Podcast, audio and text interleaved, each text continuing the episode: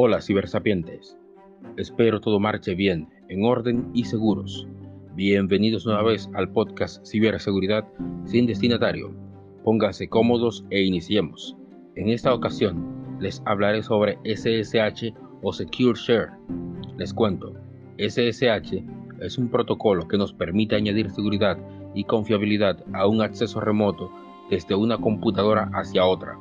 Por otro lado, sin salirnos de la ciberseguridad, este protocolo ofrece varias opciones para una autenticación fuerte, ya que protege las conexiones, las comunicaciones, la seguridad y la integridad con un cifrado fuerte.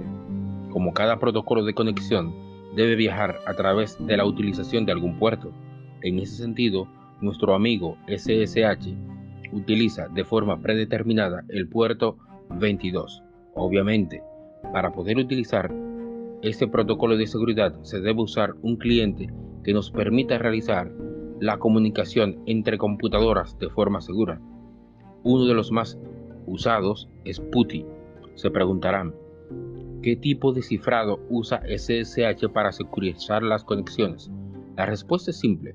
Son tres. Estos son cifrado simétrico, que consiste en una llave única o compartida que la conocen tanto el cliente como el servidor, es decir, que se utiliza la misma clave para cifrar como para descifrar el mensaje.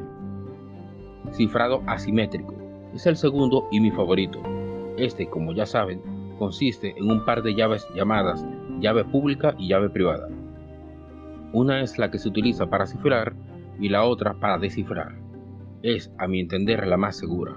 El tercer tipo de cifrado, hashing, este, más que un mecanismo para cifrar la conexión entre puntos, es más bien un método para comprobar la autenticidad de una comunicación, verificando que los hash de las entradas coincidan. Recuerden, sean seguros al navegar en los mares de Internet.